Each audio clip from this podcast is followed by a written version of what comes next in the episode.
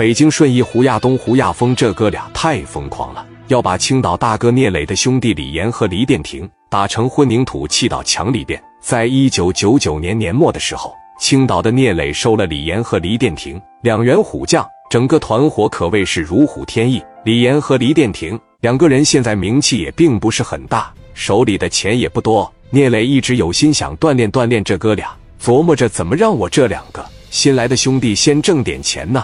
正在这琢磨呢，事就来了。聂磊的电话突然响了，电话趴着一接上，是金源料厂的老板金源打来的。喂，磊哥，你在公司吗？我在公司呢。咋的？你说吧。你在？你等我一会，我有点事求你好吗？行，那你过来吧，我等着你。电话趴着一撂下，聂磊情商非常高。前些日子金源就过来求聂磊，让聂磊上北京给他要账去。聂磊的公司现在大了。基本很少接要账这个活了，所以当时给拒绝了。估计金源还是为这个事来的。聂磊当时就把李岩和黎殿廷叫到屋里来了，哥俩往跟前一站：“哥怎么了？你俩来了大概有四十来天了吧？你们俩的人品，哥也瞅着了。要不然呢？今天这个挣钱的机会也不会给你们的。想挣钱，我告诉你就得扬名。用咱们黑道上的话来说，你就得打，就得折腾，不然别人怎么知道你们呢？”一会可能会过来个老板，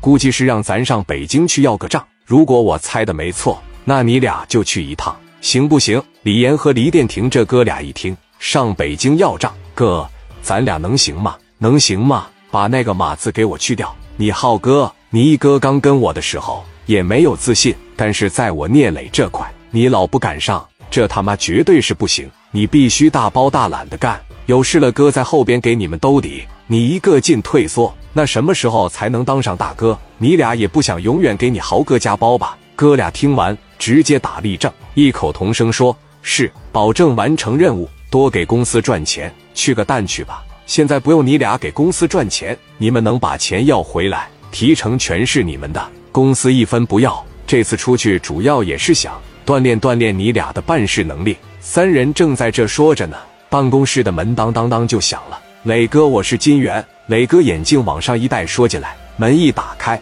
金元是个大老板，也是个大胖子，来到聂磊跟前了。俩人啪嚓一握手：“金总你好，磊哥你好。这两个应该是你新收的兄弟吧？我听说最近在青岛的道上，那可老火了。是我兄弟李岩和黎殿廷往跟前一站，我给你们介绍一下，这是金源料厂的老板金总啊。这是我的两个兄弟李岩、李殿廷。”几人啪啪一握手，你好兄弟，果真是长得一表人才啊！磊哥无事不登三宝殿，我今天过来的也挺匆忙，我这个是真挺着急的。前一段时间过来找你，你老推脱我，我听说你收兄弟了，我给兄弟们送点钱来，你让兄弟们锻炼锻炼呗。在北京顺义有个人欠我点钱三百多万，我打算今年能要回来就要回来，如果今年要不回来。我估计那哥们他妈明年都得跑路了。三百万能要回来，我给兄弟们拿十五个点行不行？那就是四十五万。正常来说，于飞他们出去要账，